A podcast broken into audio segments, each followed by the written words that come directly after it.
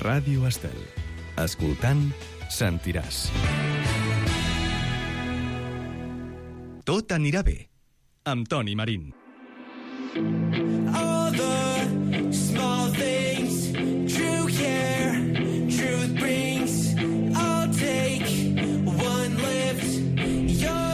les 5 i 6 minuts, tenim una hora per davant, que és que fa goig, ho dic de debò, no? Perquè comencem parlant d'una cosa que és absolutament importantíssima a dia d'avui, que és el talent. Ara, ara, ara explicarem el per què. I acabarem anant fins als estels, directament. Aquesta nit eh, hi ha pluja de Leònides. Eh, durant uns dies un podrà mirar al cel, si és que ens ho permeten les circumstàncies, i quan dic circumstàncies em refereixo als núvols, fonamentalment, i a la pluja, i veure aquest espectacle absolutament meravellós que ens ha fet convidar avui un astrofísic, que és comunicador científic i director del Planetari de Pamplona.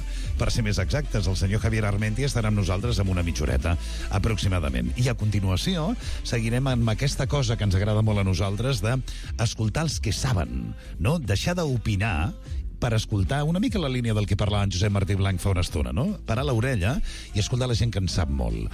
Avui, eh, de debò, tenim ganes de eh, rebre aquí a l'estudi el director de l'Institut d'Estudis Espaials de Catalunya, que és investigador, d'altra banda, de l'Institut de Ciències de l'Espai del CSIC, el senyor Ignasi Ribas, que clarament és un home que té molt de talent, no? I gràcies a aquest talent ha arribat a una feina d'aquestes eh, característiques. La paraula talent, diguem que cotitza a l'alça eh, en els últims temps, no? És molt habitual, segurament com mai, el sentir a parlar de la recerca del talent, de la necessitat de fomentar el talent. Fa quatre dies parlàvem amb representants de l'Ajuntament de Barcelona que ens explicaven aquesta iniciativa que s'ha dut a terme dins el BIS Barcelona, que es diu BSN Talent i que té justament com a objectiu visualitzar el talent que hi ha a la ciutat. Però no contents amb això, hi ha una altra iniciativa de l'Ajuntament de Barcelona, també molt interessant, que s'anomena Retorn amb oportunitats i que té com a objectiu anar a buscar tota aquella gent que ha marxat, que està ara joves, la majoria, no? que estan treballant en altres països, que estan desenvolupant la seva tasca i convèncer-los, amb, lògicament amb totes les eines possibles, perquè arribin aquí i duguin a terme la seva acció professional a casa nostra. Vaja, tornar a portar el talent a casa nostra. Núria Soler, com estàs? Bona tarda. Hola, bona tarda, Toni. Gràcies per acceptar la, la invitació del Tot anirà bé de, de Radio Estel. Gràcies a vosaltres per convidar-me. Com cotitza l'alça, no, el talent ara mateix, Núria? Mira, crec que cotitza l'alça, però que el talent és una cosa que sempre ha tingut valor. El que passa que sembla que ara ens en donem compte. Sí, és veritat. I l'altra cosa és que ens fixem molt amb el talent que marxa fora, no? el que exportem a l'estranger, ja siguin metges, enfermeres, que no n'hi han, no n'hi han d'infermeres, eh, ni metges tampoc, vull dir, i parlem de científics, etc. però en les empreses està passant absolutament el mateix. Ja. A la botiga del poble, d'aquí al costat de la cantonada, passa exactament el mateix. Tenen una dependenta excepcional i, I no- marxa, i marxa Ja, ja. perquè llavors a vegades el tema del talent mirem-lo a prop. Jo sempre dic que el món, jo no puc canviar el món però puc canviar el meu món. Llavors eh, cuidar de la gent que tens al teu voltant amb qui treballes. Inclús encara que sigui un col·laborador és que dona igual. Sí, sí. absolutament. Jo puc col·laborar amb una agència eh, amb la que estigui, tinguin molt de talent però si la nostra relació acaba acabaré en una altra agència que serà molt més dolenta estic segura Clar, clar. Llavors, això passa a les empreses també. La gent s'està anant. És un procés on realment és un fenomen, o, o sigui, la fuga de talentos, eh, que diuen, és un fenomen que el que passa és que una persona amb, capaci amb molta capacitat se'n va a treballar en una altra empresa. De fet, amb la, amb la Núria Soler hauríem de buscar l'agenda per fer-li unes 18 o 20 entrevistes, aproximadament, Sí, perquè segons un va mirant la seva agenda, el seu currículum, el que són les seves iniciatives empresarials, ens adonem doncs, que treballa molt amb empreses justament per assessorar aquestes empreses en com mantenir el talent dins les, eh, dins les seves plantilles i que no se'n vagin, perquè una cosa és la captació de talent, efectivament, i l'altra és la retenció del, del talent, no? És que la paraula de retenció a mi no m'agrada. Ja. Tu la teva parella què fas? Sí, la no retens o la retens, conquistes? Clar, clar, clar. clar. L'enamores. Clar, Clar. I això és el que hem de fer amb la gent que és bona. Enamorar-la, conquistar-la. Ja sé que sembla molt romàntic, i jo sóc molt pràctica, eh? Ja, ja. No, no, si no és romanticisme, si t'entenc perfectament. No, no. Llavors parlem de retenció, retenció. No, la gent no la pots retenir. La gent l'has de conquistar. Pues, eh, ja ho deia una d'aquelles... Mira, m'ha vingut... eh, Saps com és la ment de rara, no? M'ha vingut una d'aquelles pancartes espantoses del Johann Sebastian Bach que deia... Cuando... Me la van regalar, t'ho juro, amb un parell de gavines horribles, no? Que deia, cuando quieras algo, déjalo que vuele. No, si, si se quedas que es tuyo, si se va, es que nunca lo has tenido. Però clar, perquè es quedi, tu allà tu has de treballar, no? Has de generar el context perquè aquesta persona es quedi. Avui en dia, el lideratge significa això. Significa generar contextes motivacionals, perquè un líder no pot motivar la gent. La motivació Ja. és totalment intrínseca.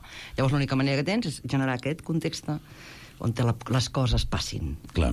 I segurament el gran problema, Núria, no sé com ho veus, tu que en saps d'això, no? Ui, És a dir, que tant, eh? barregem coses. Eh, barregem, eh, d'una banda, el que és una visió sovint antiga de gestionar empreses amb professionals que són molt joves i que, per tant, veuen d'altre tipus de fons, no? És a dir, que pensem quina és la millor manera de tenir content un treballador pagant-li molt, segurament si li pagues molt estarà molt content o molt contenta, però va més enllà el tema. Va molt més enllà. Mira, jo em trobo... Jo treballo tant en eh, l'àmbit corporatiu com a l'àmbit esportiu. Mhm.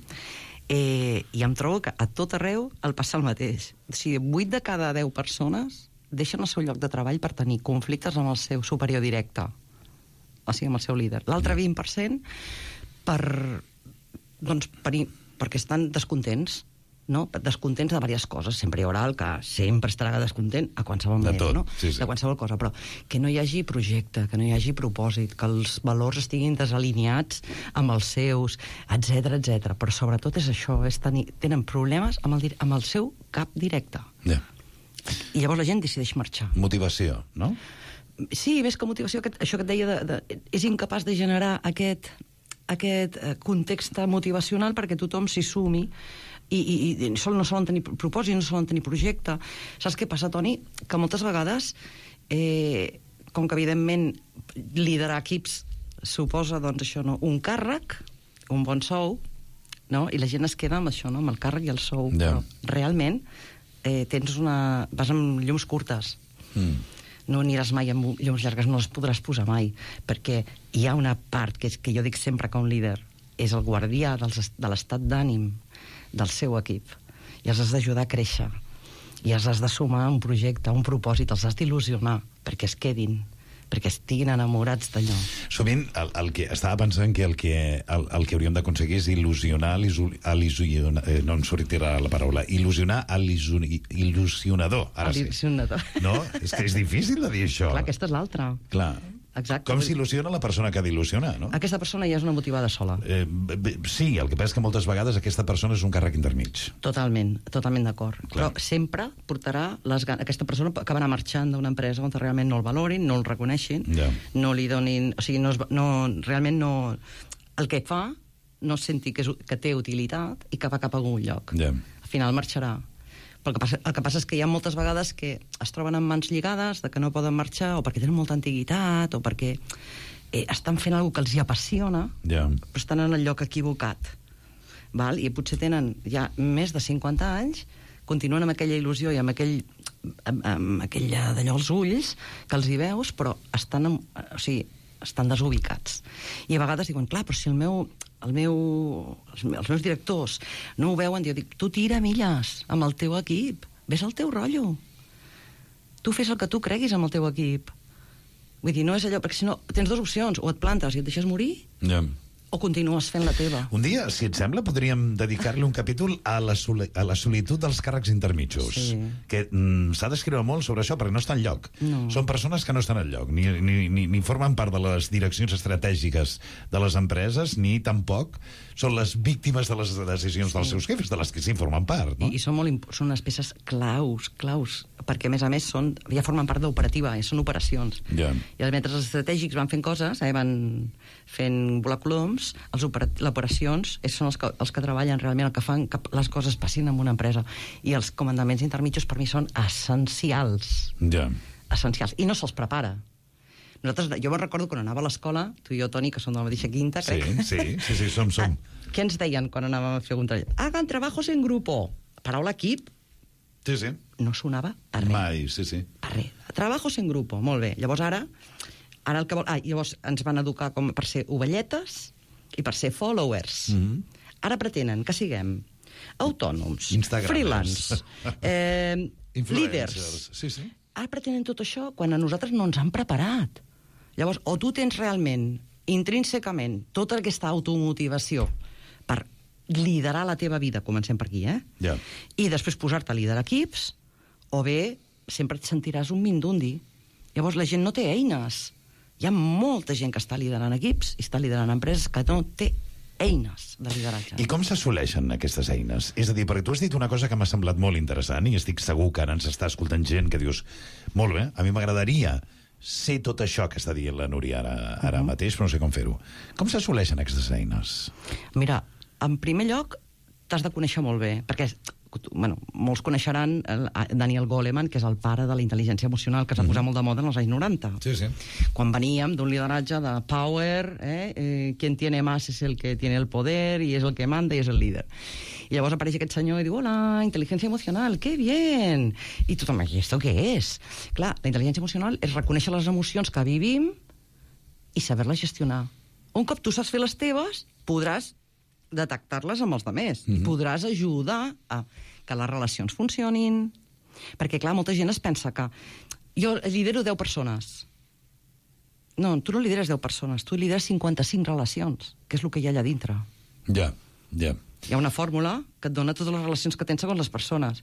Perquè si tu i jo no ens parlem, avui aquest programa no es fa. Clar. I som dues persones, oi? Però la nostra relació no funciona. Això en un equip de futbol ho veiem fàcilment. Està claríssim. Sí, no? sí, si sí, Busquets, evident. Busquets no li passa... Bueno, abans a Messi, ara a Cunagüero. Eh, si a Busquets no li passa la Cunagüero... Deixa'm que et diguis, et veig posada. Bueno, No hi entrarem en detalls, No, no digues, entrarem en detalls, tampoc hi entenc gaire. Però em refereixo que aquest vincle eh, és una, és una opció menys de, de pilota, no? de passe, Mhm. que hi ha en, aquest, en l'equip i pot ser molt important. I això passa en les, en les empreses, molt sovint. Ja. O sigui, la primera, de, la primera és aquesta eines és conèixer-se un mateix. A, a qualsevol eh, professió és bona per fomentar el talent, no? És a dir, jo sempre he tingut aquella sensació, no, no, no sé què penses, no? Que tu, quan, per exemple, tu vas a un restaurant i trobes un, un, un, un cambrer meravellós, mm. aquell senyor ha d'estar lo suficientment motivat per no voler deixar mai aquell restaurant, perquè aquell Tant. restaurant té un actiu, un gran actiu, Molt. que se'n diu un, un, un, un professional boníssim, que, per tant, tant de bo li paguin molt perquè no vulgui marxar mai. I això ho podríem extrapolar a tot. A tot. El senyor que posa la benzina eh, encara a la benzinera de, de l'Avinguda Sarrià, que encara la posen manualment, ho he descobert fa poc i estic encantat. A, a la senyora que cus en una botiga on li portes perquè et facin els baixos de pantaló. Al doctor, que quan Oh, i estàs malalt... No, però és allò... Totes les professions són bones, jo sempre dic, totes són bones, el que hi ha són bons i mals professionals. Quan Sí. et trobes un bon professional, aquell senyor, aquella senyora s'ha de motivar, no? Bé, Jo més que motiu... Jo, a veure, no considero motivadora, però sí agraïda. Ja. Això ho vaig aprendre del meu avi extrema, extremeny, que em va dir, és de bien nacido ser agradecido. És veritat. I li vaig dir, és veritat, avi. Llavors, jo vaig a un restaurant i m'atenen bé, i jo vaig a dir-li, perdona, Ah, jo també. agafo i li dic, disculpa, digue-li al teu jefe que estem encantats amb el servei. Me'n vaig a una senyora, escolti, perfecte, ve un senyor amb un pàrquing, típic senyor, que et ve amb, la cara, amb el tiquet, i et ve amb alegria. Hola, buenos días. Hombre, caballero, pero esto es una alegría. Jo li dic, pero esto es una alegría. Llegar a este parking, vendré siempre aquí. Clar. Aquest senyor, aquest té aquest plus, és que a, a partir de llavors, quan hi vas, et tracta com una queen. És veritat, el somriure genera somriures. Per suposar. Això estem completament d'acord. Fa una estona que tenim al telèfon a algú que eh, pot eh, incorporar dades que jo entenc que són interessants, perquè Talentfy és una empresa realment curiosa, és un portal realment curiós. Ens acompanya Santi Molins, que és el seu CEO. Santi, què tal? Bona tarda. Hola, bona tarda. Dic que, que és realment curiós perquè esteu absolutament al dia, no? En la, en la manera com poseu d'acord la demanda de les empreses amb l'oferta de professionals, no? Sí, sí, sí, exacte. La nostra plataforma està centrada en trobar perfils eh, tecnològics, perfils eh, que anomenem IT, i sí, sí, estem evidentment al dia, tant en stack tecnològic com, com en perfils. El punt de partida d'aquesta xerrada és el talent i veure com el talent, ho dèiem abans, cotitza a l'alça, no? És a dir, sembla que mai com ara jo estic d'acord amb el que deia la Núria, sempre el talent s'ha valorat, sempre. Però probablement mai com ara se n'havia parlat del talent. Estàs d'acord, Santi? Sí, totalment. És el que deia la Núria, ha canviat el lideratge, ha canviat eh, la forma de dirigir empreses. Mai com ara la direcció de persones, la direcció de, de recursos humans, antigament dit, havia tingut tant de pes com a dia d'avui i, i això es nota també en valorar els, els que són bons professionals. Clar. Què busquen les empreses? Mm, si parlem de perfils d'IT, estan buscant principalment desenvolupadors, eh? el que fa la web, el que fa que el sistema darrere de la web funcioni o el que fa l'aplicació mòbil que, que estem utilitzant eh, a diari. Però busquen estrictament tècnics o eh, busquen gent que personalment tingui algun tipus de característica?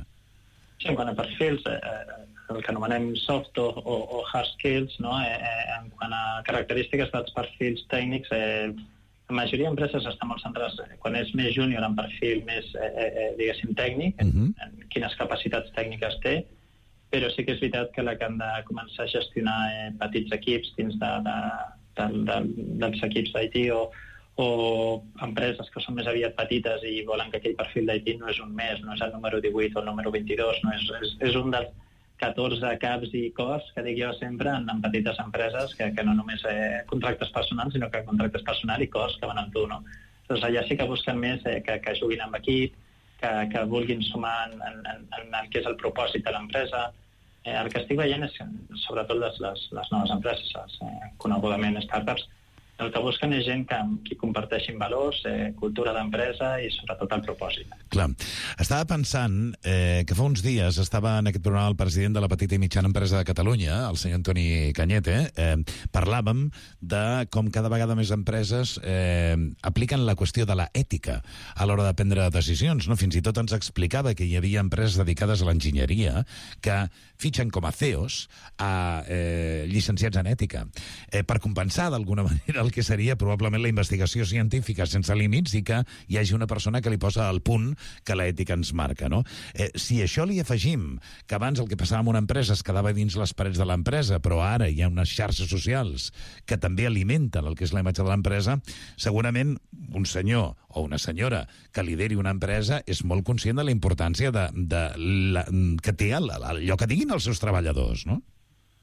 Sí, sí, totalment. I no només de portes en fora. Jo penso també, eh, pensant en, en, en una visió eh, persona-cèntrica o empleat-cèntric no, de la pròpia empresa, eh, i abans ho comentaves tu mateix, no? eh, els, els nous professionals, els joves, que veuen de diferents fonts i no puc estar més d'acord. Eh, ara els joves, per suposat, volen un sou digne, per suposat volen el màxim sou que es pugui arribar a cobrar, però tenen altres principis també. És gent molt més eh, sostenible, és gent que, que busca altres valors i, i altres propòsits potser considerats més ètics en una empresa i, i que desquadren eh, al cap o a la persona que si està captant, que està entrevistant o si ja està dins, que, que, que està funcionant o fer funcionar l'empresa. No? Jo sempre explico la mateixa anècdota, que és que eh, un, un, un client nostre em va trucar i em va dir ostres, aquest candidat el descarto perquè a mitja entrevista, quan li he preguntat eh, si tenia dubtes sobre empresa, m'ha preguntat que com reciclàvem aquí a l'oficina. Ja.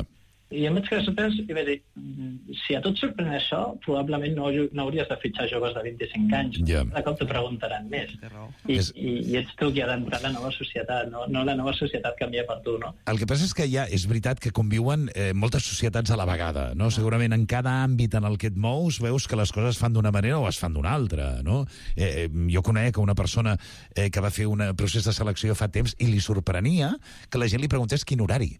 Eh, i, I deia, bueno, doncs el que triguis en fer-ho, no? És a dir, perquè Núria segurament és aquest nou... Eh, nou Escenari. sí, És un nou nou escenari en el que ja no es prioritza tant, en segons quins sectors, torno a insistir, eh, que tu hagis de fer un horari de 9 a 3 i de 5 a 8, si la feina la fas de 9 a 11 i està feta, doncs ja està bé. Està bé. Sí, hi ha sectors que... A veure, no sé si estarà d'acord. Com es diu el noi que... El... Santi, Santi Santi, Molins. hola, Santi. eh, T'ha dit hola, Santi, fins i tot amb la mà, deixa'm que et digui. digues, digues, sí, Núria. doncs, sí, eh, doncs conviuen moltíssimes generacions dintre d'una empresa. Mm -hmm. Clar. Moltes generacions. Llavors, cada generació... A mi no m'agrada molt, eh?, que ens, ens segmentin per generacions, perquè jo tinc 53 i em sento molt millennial. Mm -hmm. Però... Molt millennial, Molt millennial. vols dir? sí, sí, Molt digues, digues. Llavors, què passa? Que una persona de 50 anys té unes necessitats i una experiència. I una de 20 o una de 30 també. Llavors, com bé deia el Santi, amb un de 30, et, et pregunta. Clar. Et pregunta això. I com estan... I el tema de, del me- medi ambient, com el portem? Clar, t'explico... És que t'ho pregunten aquestes coses. Llavors, són coses que ja no ens han de sobtar. I les empreses s'han de preparar per això. I crec tant amb les sinergies de les generacions i de les edats i dels gèneres, i crec tant que això és el que les empreses no saben treballar. Una persona de 50, tota la seva experiència, el talent que té, tot el coneixement, com el pot traspassar cap a una persona de 20 o de 30 i escoltar-la i treballar mm -hmm. junts, això és fantàstic. Bueno, ho dic perquè jo, a mi m'ha passat amb la meva filla. Jo tinc una filla de 30 anys, inquieta i tot, clar, jo en tinc 53, i ha arribat un punt en què l'ha escoltat i he après tantes coses Fa no d'ella. massa, fa no massa escoltava, eh, llegia, disculpa, un article a La Vanguardia Mm. que anava exactament en aquesta línia, que deia que dia d'avui el tàndem perfecte, perfecte. és una persona de 50 anys amb una persona de 20 i pocs. Totalment. Perquè s'hi barreja tot el coneixement tecnològic, eh, de com es fa tot, un PowerPoint, tot. de com... Tot, no? És a dir, tot amb l'experiència de tota una vida treballant. estan, no? estan al dia de tot el que passa, de, de, de, de, segueixen, bueno, segueixen totes les revistes i els, les, els, eh, tenen links de, de, de, bueno, de, de, de tot el més modern que hi ha. Uh -huh. I tu estàs allà doncs, amb el teu, però en canvi tu els hi dones aquella serenitat, aquella tranquil·litat, el, no passa res. Com, com, com li envio, com li envio aquest mail, com, com faig aquest mail? Doncs mira, ha fet, diu, perquè no li dius això, com li diries tu... Ja. Vull dir, I jo crec que això és un... Aquestes coses, sí, sí, totalment. No sé si coneixeu el Dan Lyons, de Silicon Valley, No, digues, digues, explica'ns-ho. que té uns 50 llargs, més o menys, i ell sempre explica anècdotes de que fa eh, poc menys de 5 anys el va fitxar HubSpot, una empresa que, que va anar com un tiro allà als Estats Units Sí, sí. de màrqueting. I, I és curiós perquè el van fitxar que era el més gran de l'empresa, més gran que el fundador, més, era el més gran de tots, no? I, i es van sentar tots i, bueno, digueu més o menys qui, quin és el vostre supertalent o qui, què és allò que, que, que, que, que us fa únics, no? I quan més o menys ja portant la meitat del camí, jo dic, bueno, jo crec que d'aquí sóc l'únic que li han fet proves mèdiques que no voldríeu saber. està bé, està bé. Crec que tot aquí una certa experiència de vida vital, més enllà del que és el màrqueting digital, que potser vaig més perdut que vosaltres. Està molt bé, està molt bé, està molt bé. És que, és que Està molt bé aquesta, Està molt bé. és més de, de, molt bona. Santi, t'agraeixo molt que hagis estat avui amb nosaltres. La veritat és que un dia, un dia parlarem amb més calma de, de Talentfy. Gràcies, Santi Molins, molt amable. moltes gràcies. Adéu, bona tarda. Ens acompanya ara Òscar Torres, que és eh, fundador i director del B2B Management Programa ESADE. Eh, Òscar, què tal? Bona tarda. Tardes, ¿qué tal? ¿Cómo estáis? Mm, eh, estamos bien, pero estamos un poco sorprendidos de cómo está cambiando todo el escenario. ¿no? Fíjate que hace un momento estaban diciendo que hay empresarios que se sienten un poco, eh, no sé, contra las cuerdas porque de repente llega eh, un aspirante a conseguir un trabajo y le preguntan sobre su política medioambiental, ¿no? si reciclan o no.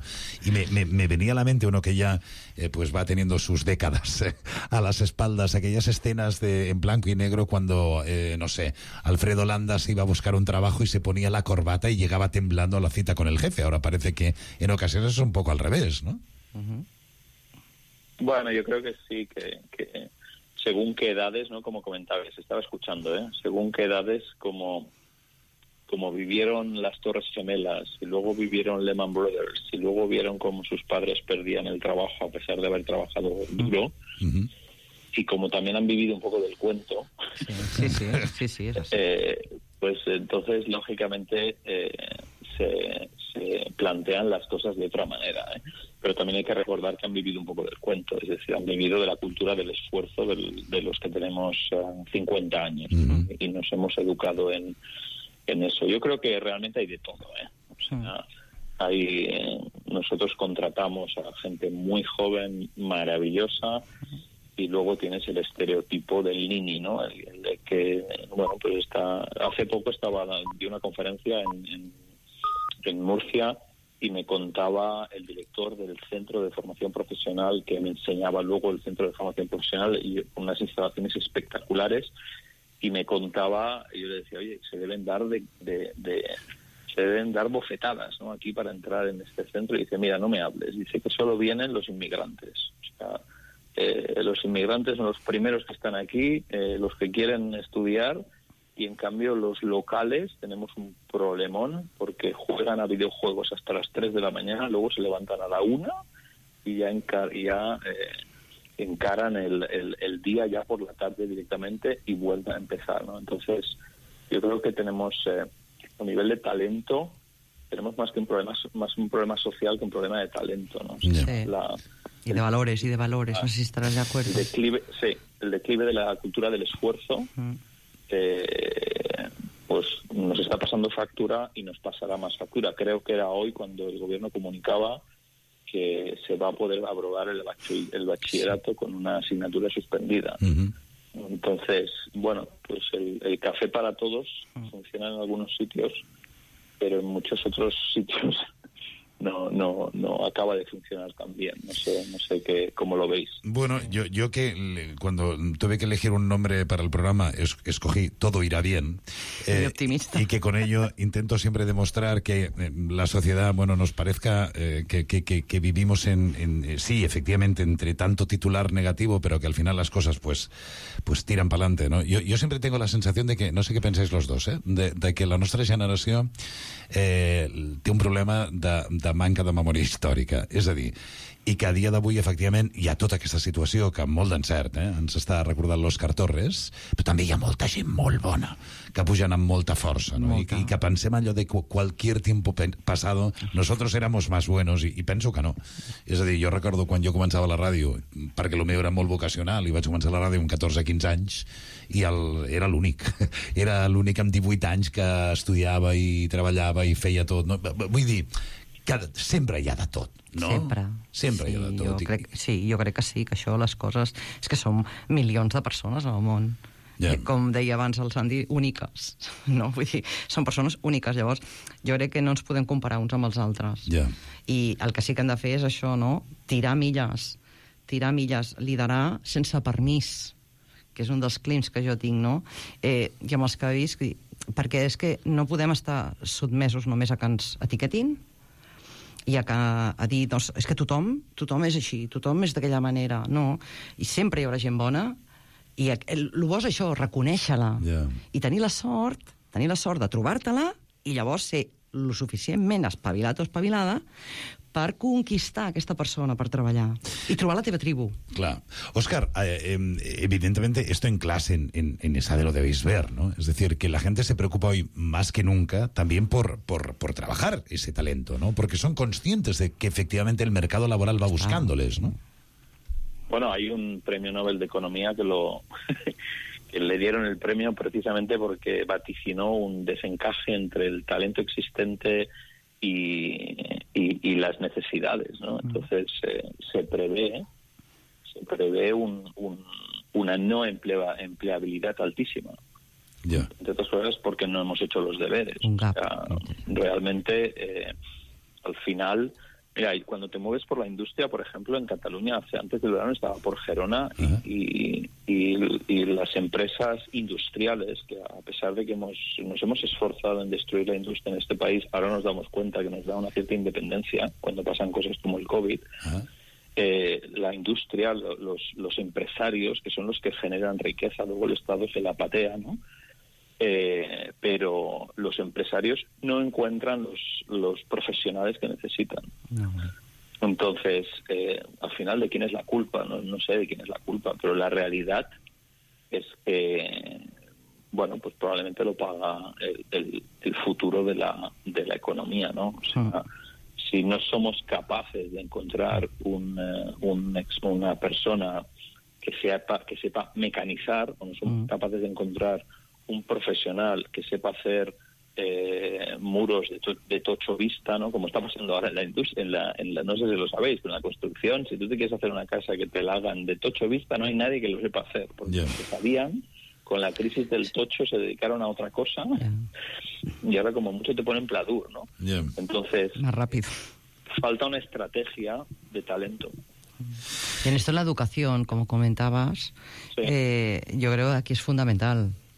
Porque yo tengo una niña de siete, una de 30, pero también tengo una de 7. Y esta eh, creo que va a trabajar de algo que todavía no está inventado. Entonces, Seguramente. probablemente de algún lugar de trabajo que todavía no existe. Entonces, mm, me preocupa, claro que me preocupa. Los mayores ya los tengo arriados, pero esta, esta sí me preocupa, porque además la educación no cambia. Y es una pena.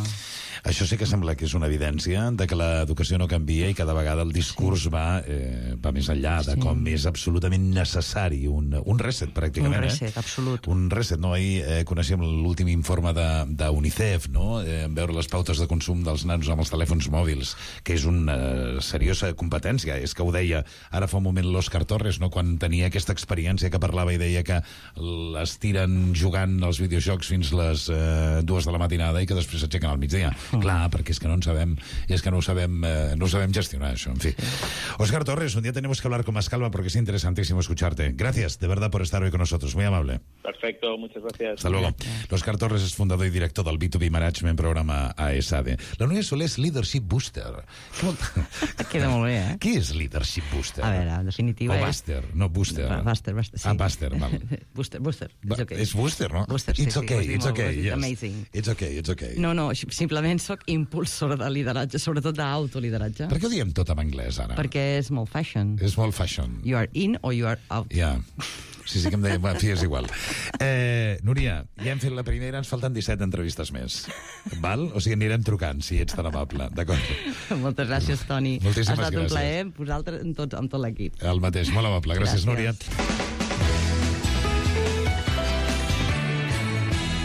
Radio Estel.